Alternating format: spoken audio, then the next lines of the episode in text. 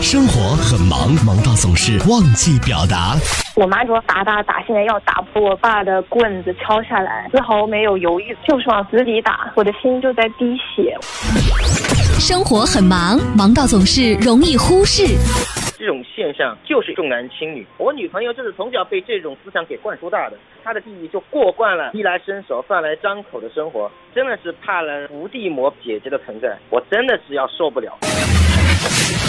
上班路上，你想对谁喊话，又想对谁表达？陶乐慕容加速度城市爆话机，城市爆话机，真情速递，千里传情。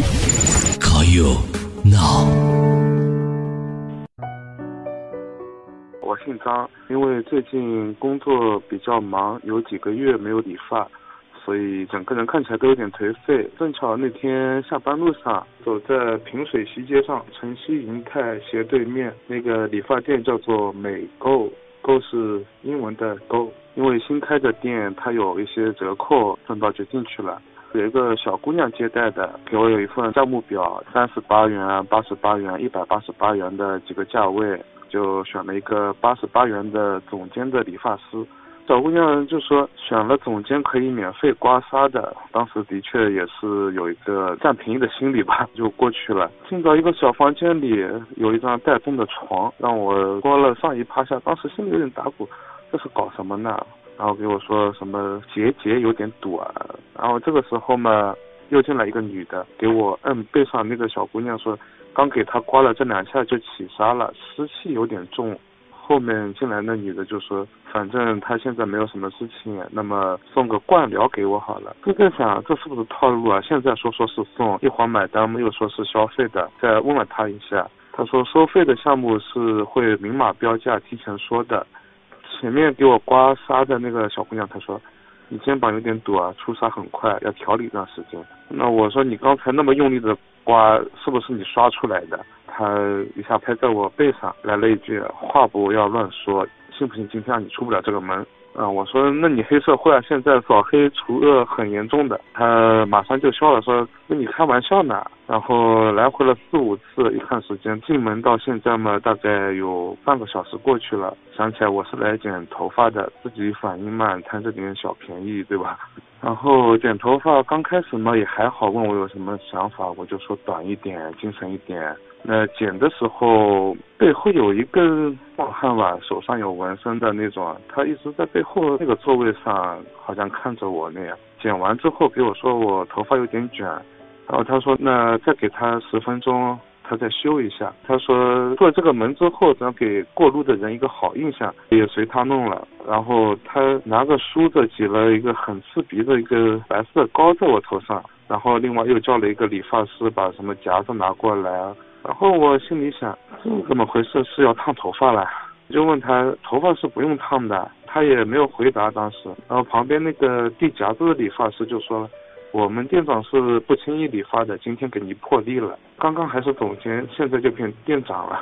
等到头顶上白布卷的都卷好了，店长拿出来一份价目表，说你选个定型液。价目表上面是一百八到两千五百多。我剪个头发又剪那么短，你还让我烫头发？店长就说了，不是烫头发，这个是把你卷的头发改一下路线。我说这个价格我出不起的。店长说那你怎么办？我都给你弄了。我说这个价格我接受不了，你给我拿掉好了，就自己动手把那个拿下来了。旁边那个理发师就说了，你这不是耍无赖吗？说完这句话，后面那个壮汉站起来一直看着我。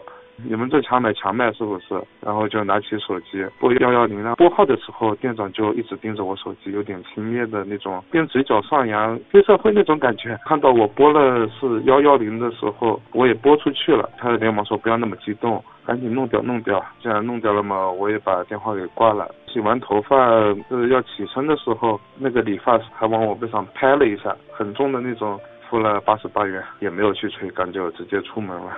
其实整件事情，我想起来也有点后怕，但是对于遇上的这种套路和威胁，我想一旦妥协的话，后面会有更多的麻烦，所以我坚持了自己最初的需求，不被他们那些花言巧语或者是威胁给迷惑。如果生活中遇到这样的事情，一定要保留证据，保护自己。最后，我想向大家喊话：我们在生活中可能会碰到不好的消费现象，但是对于这样的骗局和套路，不应该接受，可以选择。报警投诉来保护自己的权益，我们就坚持对的事情，坚持自己的原则，才能不让错误的事情再次发生。